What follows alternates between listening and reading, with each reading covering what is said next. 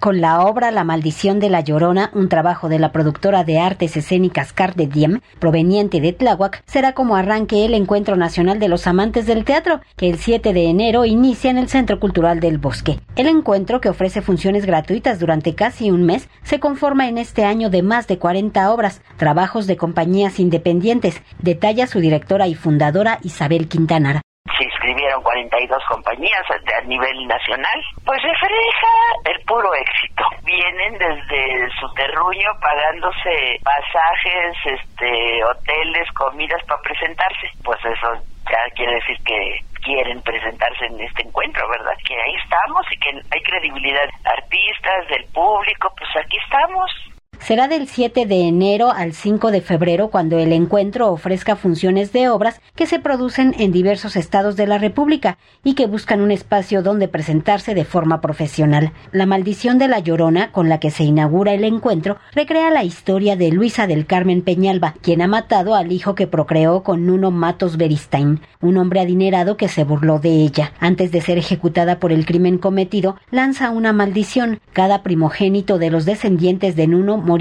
al cumplir 10 años de edad único este encuentro, porque no es concurso, no es festival, es un encuentro real, donde hay gente que en 20, 30 años se encuentran público, me refiero eh, ahí en la cola. Y este y bueno, y de los que andan ahí ya ya con hombrecito y todo, pues han comenzado con nosotros y que es un encuentro para crecer, crece el público, crecen los técnicos, porque este año estamos un poquito más holgados, no como hubo años de cuatro y cinco este, compañías al día ahorita ya estamos más, más ya tenemos más tiempo.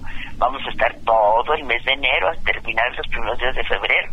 Son montajes que reflejan la realidad social del país, de dramaturgos jóvenes, pero también de clásicos universales. El Encuentro Nacional de los Amantes del Teatro es posible gracias al Centro Mexicano del Teatro AC, del Instituto Internacional del Teatro ITI UNESCO, el IMBAL y las agrupaciones participantes. Se inscriben como socios activos, no se inscriben para participar en el encuentro, se inscriben para el movimiento teatral del ITI y entonces eh, eso eh, sirve para los carteles, para sus gafetes, para sus este, constancias de participación y Bellas Artes, bueno, pues pone el teatro y los técnicos, pero yo pongo la gasolina del, de los transportes y pero salimos. El Encuentro Nacional de los Amantes del Teatro inicia el sábado 7 de enero a las 16 horas en el Teatro Julio Castillo del Centro Cultural del Bosque, cerca del Metro Auditorio. La entrada es gratuita. Para Radio Educación, Verónica Romero.